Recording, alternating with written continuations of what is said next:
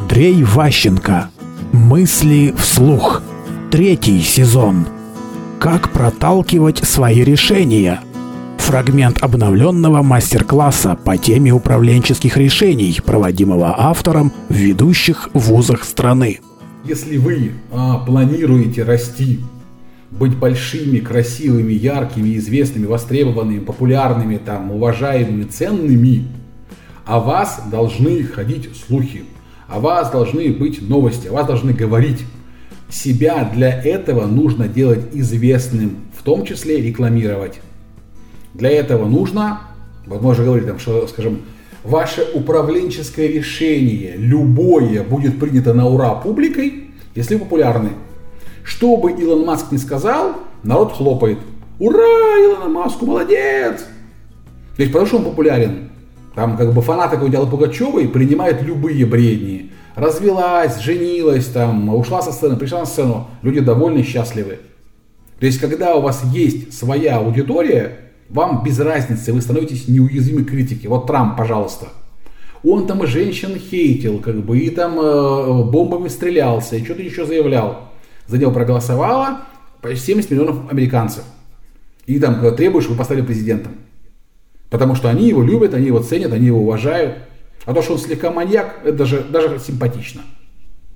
Поэтому, если вы хотите реального масштаба, реальной востребованности, вы должны быть популярны. Над этим нужно работать. Ну вот, э, на тему популярности анекдот такой. Анекдот времен Брежнева, значит, э, про Наполеона. А попал Наполеон на советский парад. И увидев советский танк, сказал, если бы у меня была такая техника, я бы никогда не проиграл в битве при Ватерлоо. А прочитав советские газеты, он понял, если бы у меня были такие газеты, никто бы не узнал, что я проиграл Ватерлоо. То есть э, смысл в том, что э, ваша востребованность, ваша известность важнее чем ваша реальная деятельность. Есть даже такие люди, известные своей известностью, типа Джигурды. Что он делает, чем занимается, хрен его знает. Просто Джигурда, имя бренд. Трамп это монетизировал, он продает там франшизу своего имени. Это многие делают инфобизнесмены, типа Яза Шапсудинова. Или там э, Гандапаса, или там э, Университет Синергия. То есть есть много разных вариантов карьеры на имени, на известности, на бренде. И если вы известны, что бы вы ни сделали, публика это будет хвалить. Эксперты будут орать «жулик», «маньяк», «извращенец», «гад» все такое прочее. Плевать. Народ будет все равно одобрять. Поэтому для вас песенка.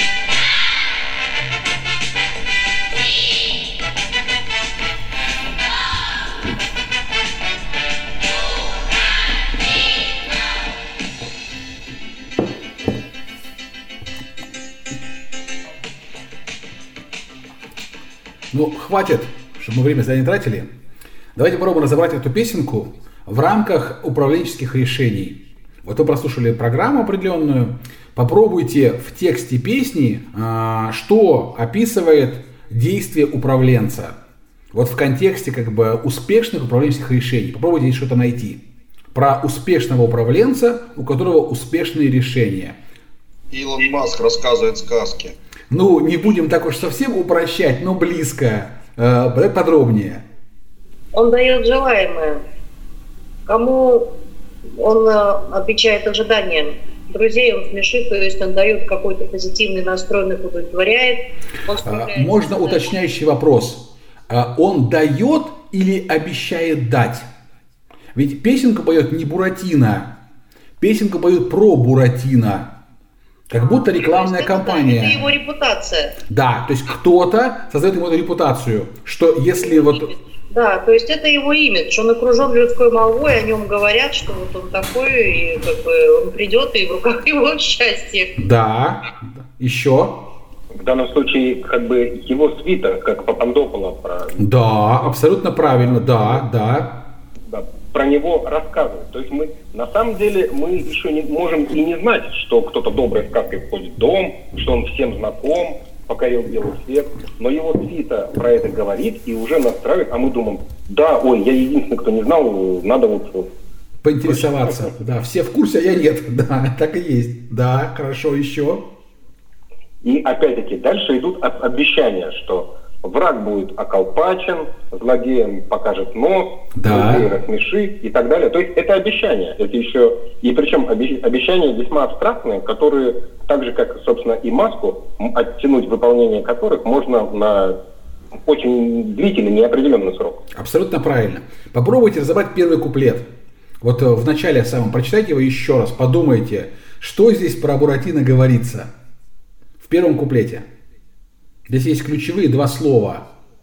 Что это масштабная, всем известная личность. Ну да, но тут есть нюанс. Э, Кем он не является? Он, не- он, по сути дела, не эксперт, не специалист, и не ученый, и не Да, вообще хер знает кто. Просто какое-то деревянное полено, но очень популярное. Он свой, как будто бы для всех. Да, вот эта песня делает его своим. Мы вдруг влюбляемся в деревянное полено.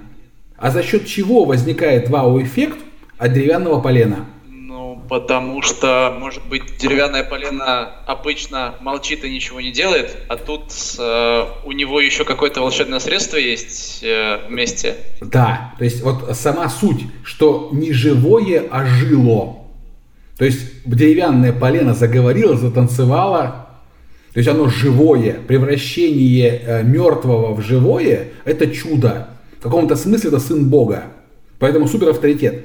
Ему не нужно быть никем там, ни поэтом, ничем, он еще круче. Его статус вообще просто офигенный. Ученые и поэты отдыхают.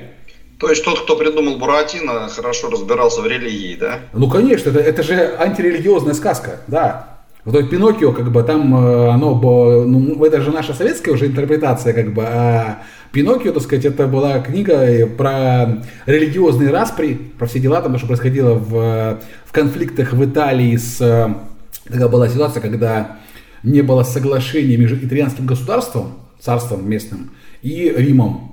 Там были споры свои, кто кого не признавал. Долгое время э, итальянское государство было бы анафремой Папы Римского, когда была написана вот э, сказка Пиноккио. И там очень много скрытых смыслов, посвященных теме религии. А мы уже просто как бы, ну вот, э, обрабатывали готовый текст, но наши авторы, те, кто писал песни, даже не было про Пиноккио таких песен. Наши написали вполне себе вот э, хорошую песню, показывающую, что любое чмо при правильной рекламе и постановке может стать популярным. Как у нас стают популярными ар- артисты без голоса, без ничего, как бы становятся знаменитыми, известными. Концерты закатывают. Я вам пытался это для чего привести? К тому, что все вы по-прежнему находитесь в парадигме, что компетенции важнее. Вы продолжаете заниматься совершенствованием своих знаний и умений. И надеетесь, что это принесет результат. Это будет оценено. Кто-то оценит вас как профессионала, умниц, таланта, увидит вас. Но если вы не будете заниматься промоушеном, продвижением, вы всегда будете проигрывать бездарям, идиотам, но популярным. Ваши доходы будут меньше, чем какой-нибудь там девочки из Инстаграма. Вот в чем смысл. Это как раз э, в продолжении темы наших инженеров. Они делают хорошие автоматы Калашникова. Надежные, прочные, но хреновым имиджем, с хреновым дизайном. И поэтому маленькие продажи, ну относительно маленькие, маленькие доходы. Допустим, Samsung делает вроде красивые телефоны. Они технически совершеннее Apple. Но Apple получает с телефона в три раза больше, чем Samsung. Доходность в смысле операций, себестоимость компонентов и как бы э, продажная цена. Почему? Потому что бренд iPhone в разы круче, чем у Samsung. И чтобы не говорили фанаты Samsung про, про эплистов, типа эти самые сектанты, а, бесполезно. То есть фанаты Apple покупают снова Apple. Хотя уже Стива давно нету. Он, кстати, стал живым богом в этом смысле. Ну, не живым, как при, при жизни хотел быть богом. Ходил в этих одеждах э, иисусовских и так далее. Все из себя изображал себя мессию.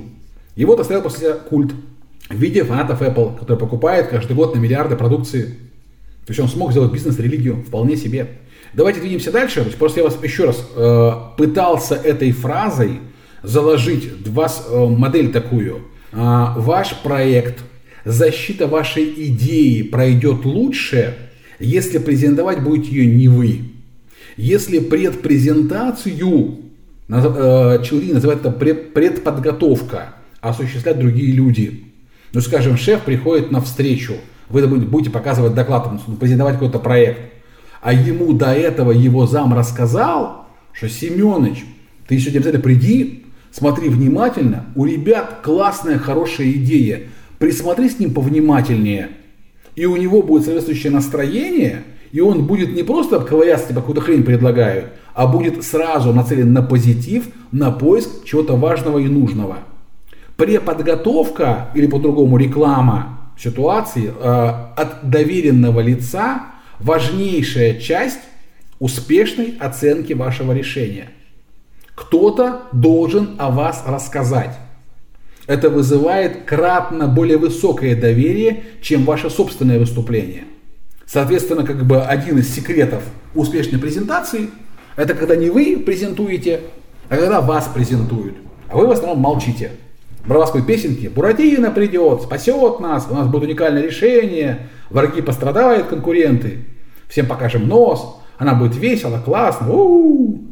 у нас ключ от счастья, откроем дверку с волшебным царством, все будут богатые, о-хо. Идея понятна? Может быть, вопрос уточняющий? Я, может быть, просто дополню. Меня а, когда-то давно один мой руководитель сказал, что скромность умрет в забвении. Ты можешь каждый день совершать подвиги, но если об этом не будут знать на должном уровне, ничего хорошего из этого не получится. Поэтому самый пиар – это важная составляющая любого управленца. Абсолютно правильно. Только тут единственный вопрос – правильный самопиар. Вот в слове самопиар скрыта такая ошибка американская. То есть ты типа сам себя пиаришь. По-хорошему пиарить должны другие. Ты должен сделать так, чтобы они хотели тебя пиарить. То есть ты как бы вызываешь у них желание заниматься пиаром тебя. Вот это вот правильный самопиар. А просто говоришь, я самый охрененный, ну ты просто самый охрененный идиот и все. То есть в нашей стране нужно быть типа скромным, но принимать лучи славы, которые тебя направляют другие люди. Такая специфическая вы, вы, вывернутая психика. Вот, допустим, Трамп может себя хвалить, говорит, я самый лучший президент. И нормально. А если Путин так скажет, все будут говорить, фу-фу-фу, Путин плохой. Потерял вообще последние берега. Еще, есть какие-то дополнения, предложения? Тишина. Значит, э, мы движемся дальше, мы попробуем разобрать э, признаки идеального решения проблемы. Значит, ну, собственно, продолжая тему рекламы, мы будем говорить о мечтах, об иллюзиях и оптимизме. То есть ваше решение тогда считается идеальным, тогда оно воспринимается как очень хорошее, правильное и единственно верное, когда у слушающих и верящих в него возникает оптимизм, когда порождаются мечты, возникают инсайты, когда люди погружаются в мир иллюзий. Как начальника убедить в том, что ваше решение, способ решения проблемы самый такой правильный, самый разумный. Ну, первое, самое очевидное, вы должны вызывать доверие. Должны быть своим и вызывать доверие как человек. Ваше решение должно быть простым, об этом уже говорили, для понимания теми людьми, которые будут его утверждать. А, вы должны предупредить начальство о степени риска, стоит ли овчинка выделки. И вот тут как раз работает масштаб. То есть какие бы, каким бы дорогим не было это решение, если вы покажете, что преследуете масштабную цель, расходы одобрят. То есть многие боятся показать, что решение очень дорогое. Но если показать, что результат будет еще лучше, то на этом фоне расходы не имеют значения.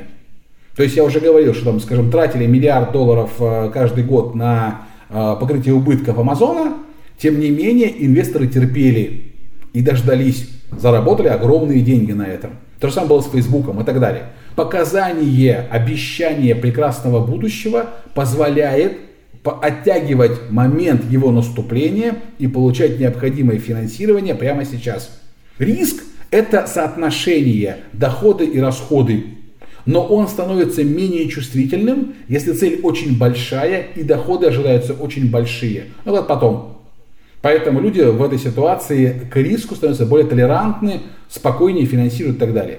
Кстати, э, из-за такого эффекта у стартаперов есть специальное предупреждение.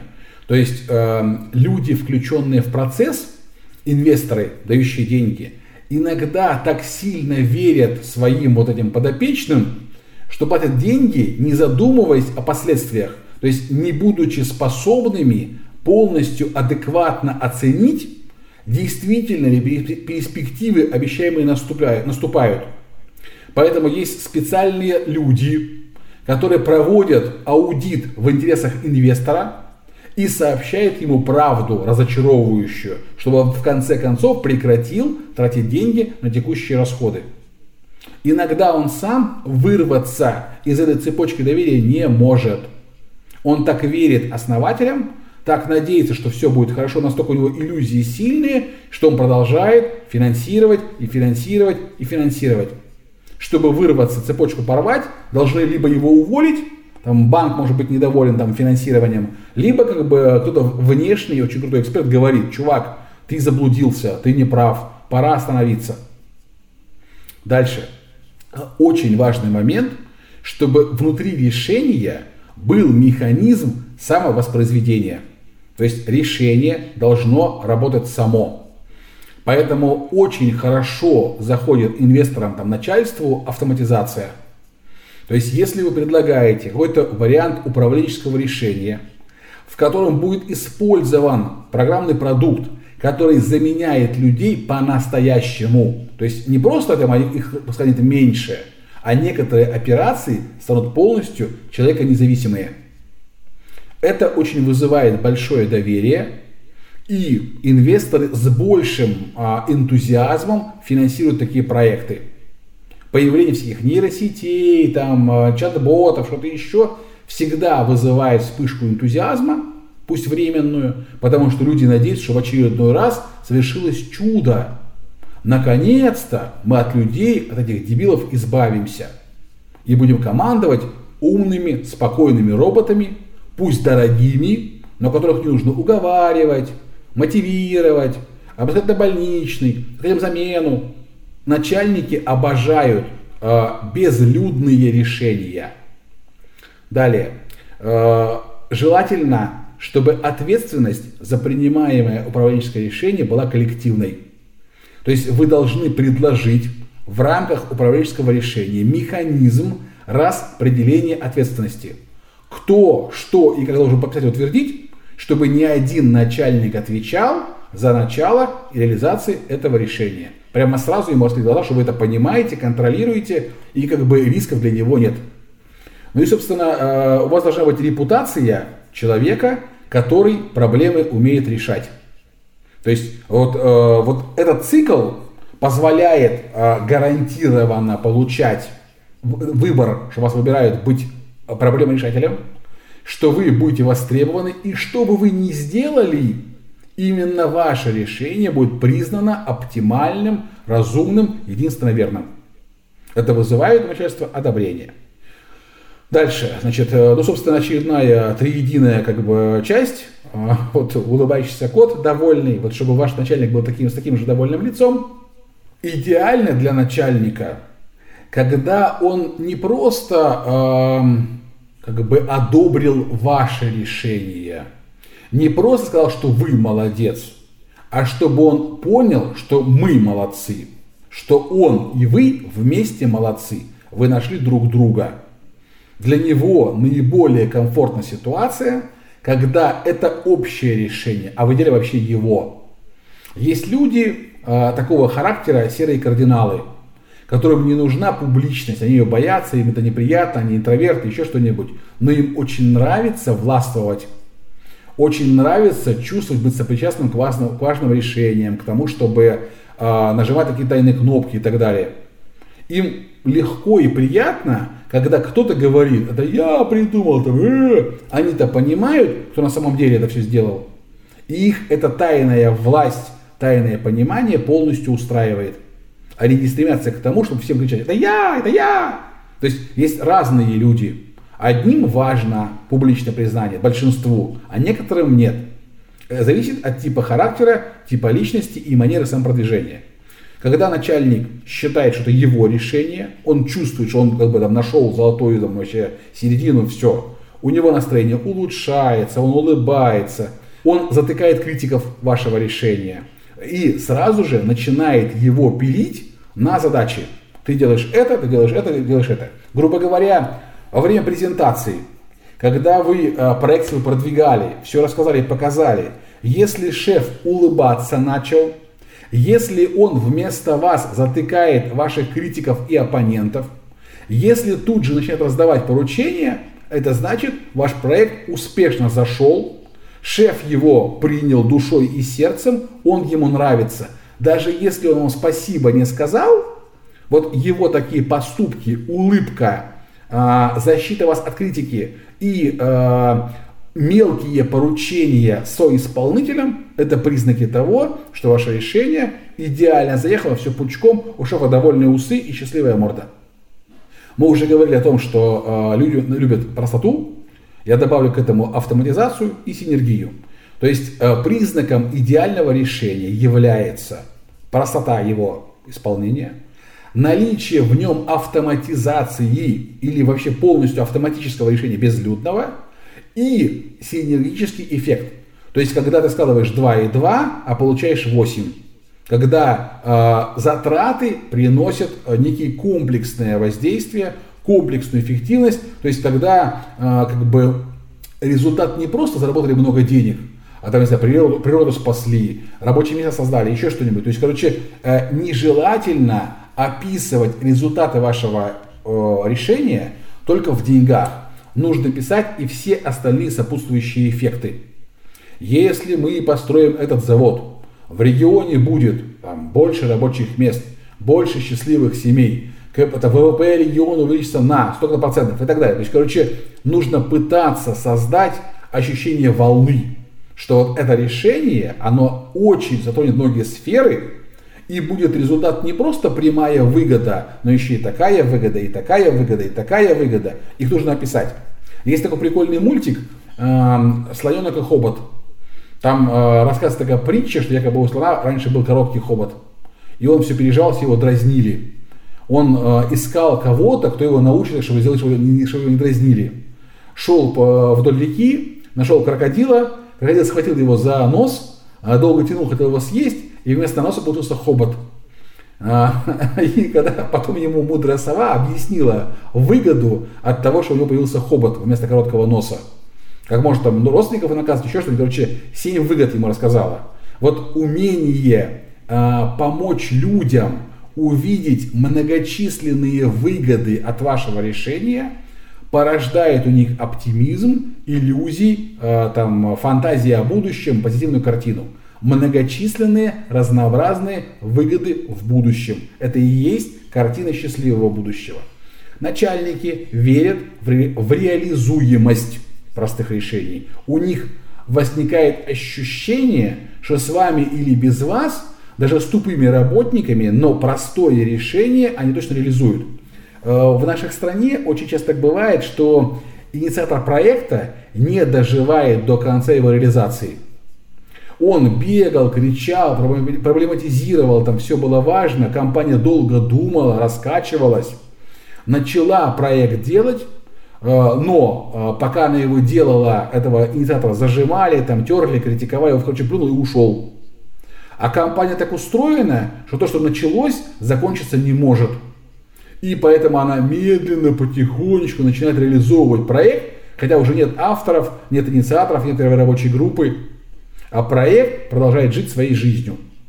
Соответственно, если проект простой, то э, компания защищена от риска утраты его инициаторов и, так сказать, э, идеологов.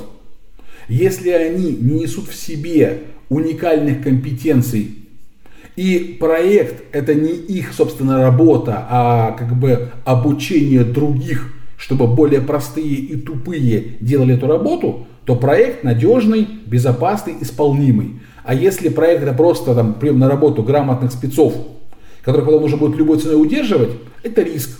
Это как бы сложно, это опасно, это творческие коллективы, все дела, куча проблем. Э, начальникам хочется простых решений. Ну, мечтается, по крайней мере. Дальше. Начальники хотят воспроизводимости. То есть, чтобы можно было проект повторять с другими людьми, с другой командой, в другом регионе и так далее. То есть, если в проекте есть элемент франшизы, в том смысле, что можно повторить по некому алгоритму одно и то же, это круто. Открыть еще магазин, э, там, открыть еще филиал, что-то еще по некой стандартной схеме повторять, воспроизводить и получать доход. Это очень э, начальниками очень ценится. Это признак идеальности. Ну и последнее, я уже говорил про синергию. То есть начальникам нравится, когда выгод больше, чем одна. Не просто деньги, но еще и вот такой бонус, и вот такой бонус, и вот такой бонус. Как на распродаже. А к этой сумочке мы предлагаем еще и сапоги, и тапки, и голубую помаду. Вот начальникам это прям очень симпатично. А, значит, может быть, вы не знаете, но я вам скажу такую вещь, что э, люди в целом электронным устройствам доверяют больше, чем живым людям. Потому что они могут их выключить. То есть они могут их бояться, там, компьютер не любить, еще что-то, даже пожилые люди. Но доверяют этим устройствам любые тайны.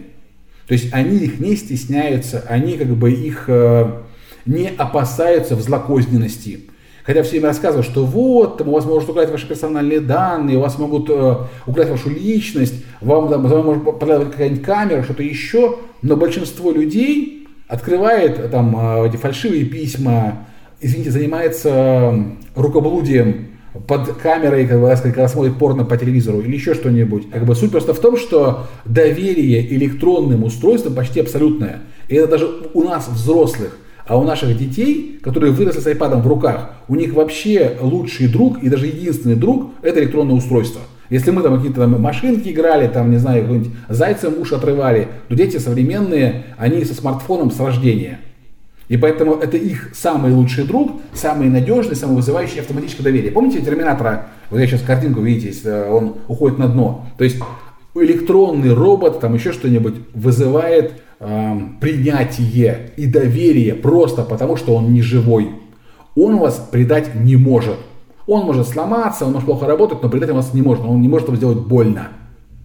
И поэтому в этом смысле как бы э, э, вы всевластны, вы для него Бог, вы можете его включить, можете выключить, вы можете не понять, как он работает, вы можете быть очень тупым пользователем, но при этом э, ваша коммуникация с этим устройством максимально надежна, потому что вы хозяин, это ваша собственность. Захотел, включил, захотел, выключил, захотел, выкинул в мусорку.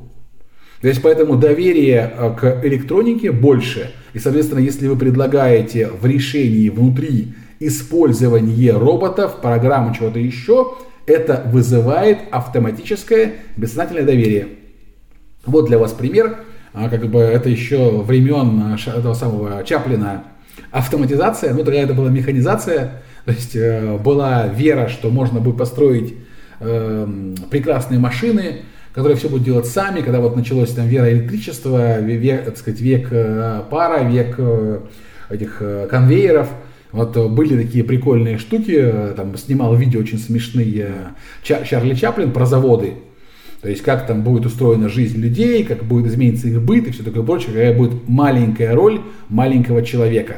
Начальство считает, начальство, инвесторы, там, люди с деньгами считают, что автоматизация это единственная гарантия надежного оказания услуги.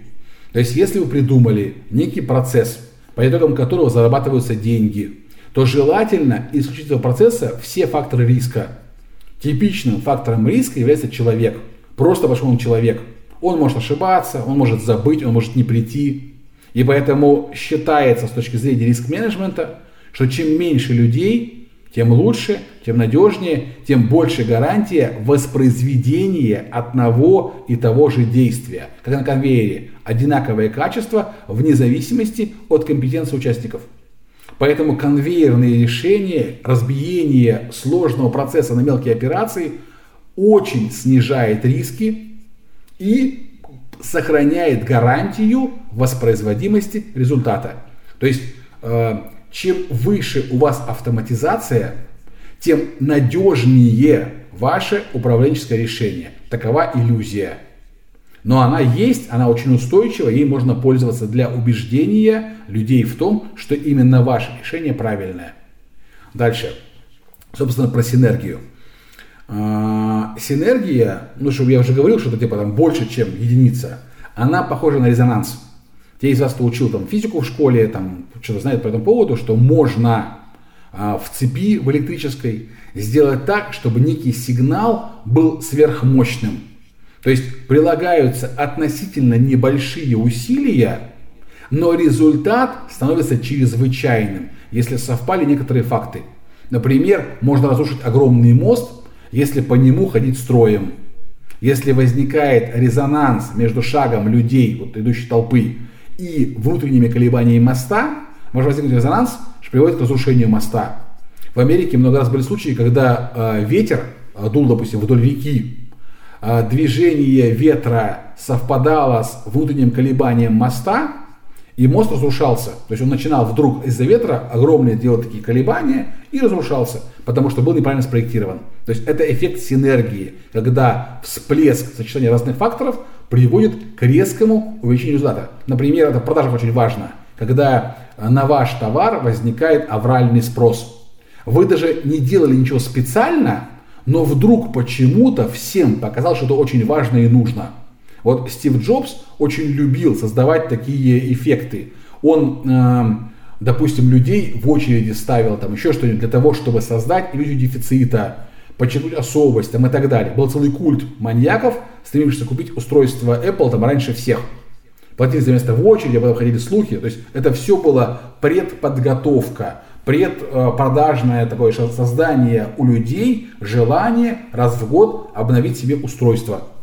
И поэтому цена на iPhone по-прежнему большая, больше, чем любые другие устройства, хотя содержимое вполне себе обычное.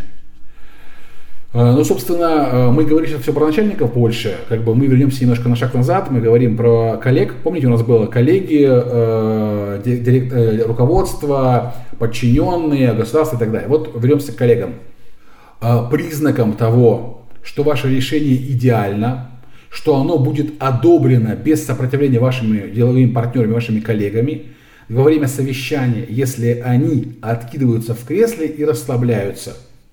То есть вы можете увидеть визуально, что ваше решение зашло, вы сделали доклад, все рассказали. И если ваши слушатели выглядят расслабленными, и точнее более расслабленными, чем до вашего доклада, это значит, они решение поняли, увидели в нем смысл и ценность, либо а, увидели для себя отсутствие рисков.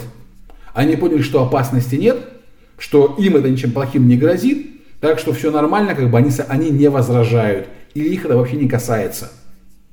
То есть, если шеф должен улыбаться, должен там, а, вас защищать от критики, должен э, как бы раздать поручение, это признак того, что ваше решение зашло то коллеги должны просто расслабиться. Расслабились, значит, все нормально, они вам палки в колеса вставлять не будут. А, когда они расслабляются, когда им понятна их роль, что именно им нужно делать, и то, что они будут делать, не требует от них чрезвычайных усилий. Эти усилия окупятся за счет такого, такого и такого. Их не забудут. Когда они, скажем, понимают свою долю в проекте, долю в выгоде, это автоматически снимает с них риски, они не нервничают, им не нужно защищаться, не нужно устраивать скандал на совещании, что типа это фигня, никому это не нужно, мы и так перегружены, ресурсов нету.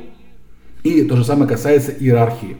Если они не ощущают, что по итогам этого решения их статус и полномочия будут ущемлены, они вас конкурента не видят. А если по итогам решения вы ожидаете от шефа повышения, и он об этом тоже говорит, это вызывает у них сопротивление, потому что они видят в вас конкурента, а вдруг вы их подсидите, а вдруг вам дадут больше льгот или возможностей. Это плохо. И когда они ощущают конкуренцию, они начинают вам гадить не потому, что вы там что-то плохое сделали, а потому что ну, себя защищают. Это форма самозащиты. Значит, э, такой для вас совет.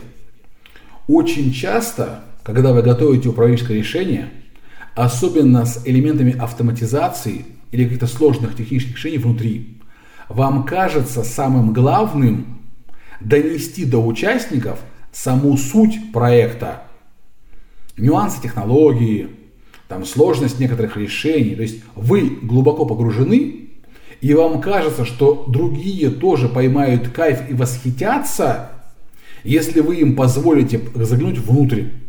Какое это потрясающее, уникальное, охрененное решение. Так вот, я вас хочу разочаровать. Для того, чтобы э, ваше решение было точно принято и утверждено, вам не нужно рассказывать об инженерных, технических, географических или, или геологических нюансах. Людям вообще детали не нужны.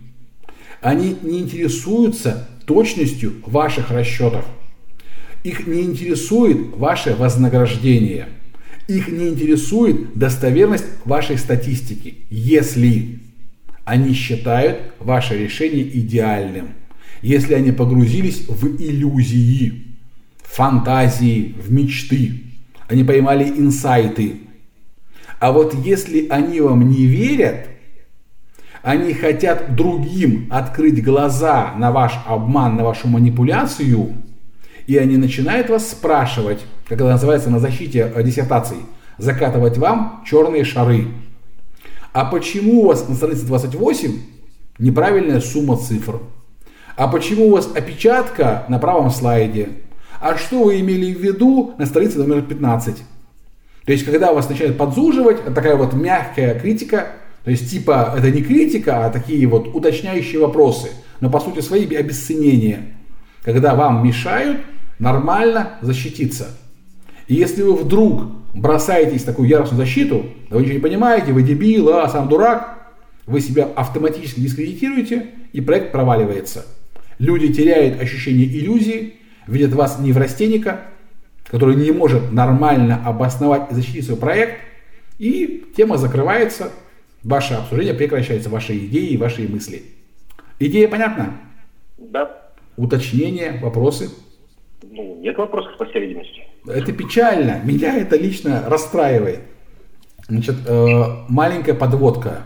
Перед тем, как мы перейдем к видам власти, к завершению нашего курса, как бы к инструментам влияния на окружающих, я хочу сказать пару слов про совещания и как бы коллективные способы принятия решений.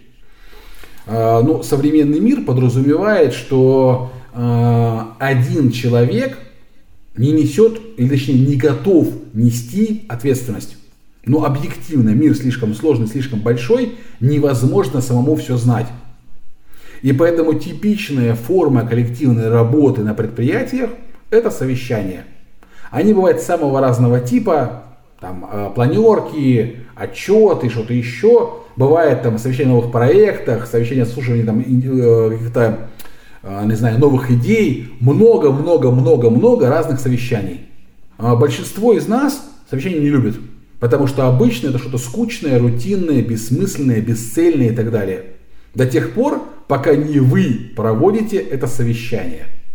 Вот мы его не любим, когда нас туда зовут в качестве гостя, в качестве как бы участника и так далее. Но когда мы его проводим, мы надеемся, что нам удастся провести хорошее полезное, правильное, и мы достигнем цели совещания. У меня есть отдельная учебная программа, как на предприятиях проводить совещания, чтобы они были полезные, результативные, интересные. Но это не часть нашей программы сегодня. Я просто хочу для вас сделать, ну, как бы некий такой подсыл под э, управленческие решения. Скорее всего, ваш вариант управленческого решения будет обсуждаться на совещании. Будет некий набор участников, на котором вы это будете обсуждать и делать. Как и с собеседованиями, редко вам удастся провести все в один тур. Сейчас собеседование обычно 2-3, прежде чем на работу примут, пока получите офер. То же самое с решениями управленческими. Приходится провести 2, 3, 5, 10 совещаний, пока в конце концов выкристаллизуется решение. А, поэтому ключевая тема следующая. Вам тогда удастся утвердить совещание, на совещании ваше решение быстро, когда у вас там будет много союзников. Либо союзники будут авторитетными. Тогда как бы большинство просто кивнет, типа, ну и хрен ладно, решили, решили. То есть большинство людей конформисты, они не готовы идти против общей точки зрения. Соответственно, они присоединяются к тому, кто сильный. Ну, поэтому идеально шеф одобрил, значит, все тоже говорят «за». А шеф-то надеется, что он получит конструктивную критику, там, объективное обсуждение, а люди другие ждут его мнения. Когда они поймут его отношение к проекту, они меняют свое мнение на мнение шефа.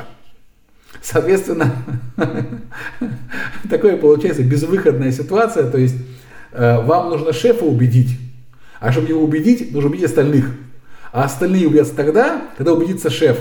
И поэтому такой вот замкнутый круг, из которого не совсем понятно, как выйти.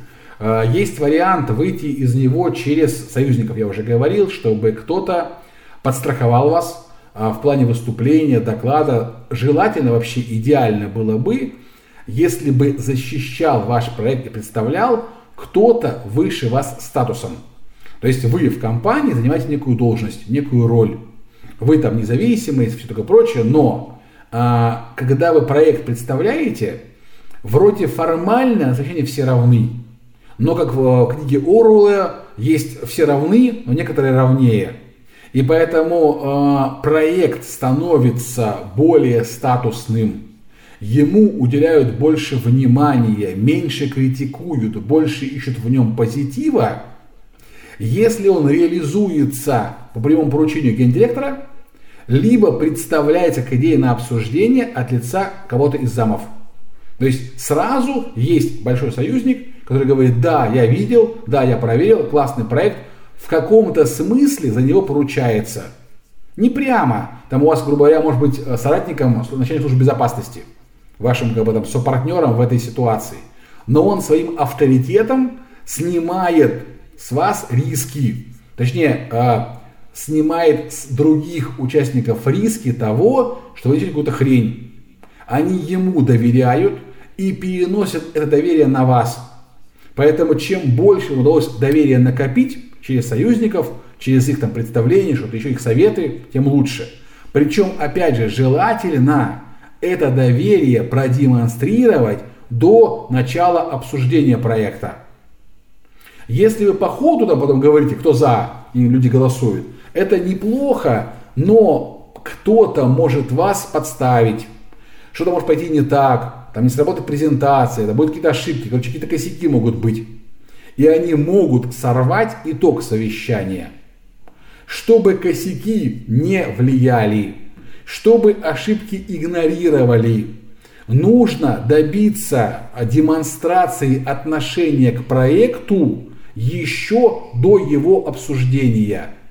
Кто-то говорит, проект хороший, и все остальные, ну, типа, хороший, ну, классно, мы, в принципе, не против, да, наверное, хороший проект. То есть люди э, настраиваться будут на соответствующие действия, на соответствующий поиск.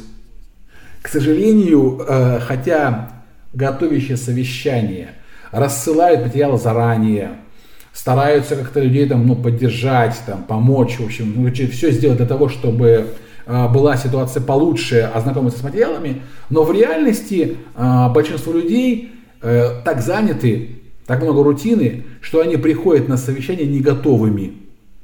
Читают материалы поверхностно, в тему не погружаются, что-то еще. А, особенно в тех случаях, когда им приходится самим искать свою роль. То есть человек читает материал тогда, когда он понимает, что потребуется именно от него.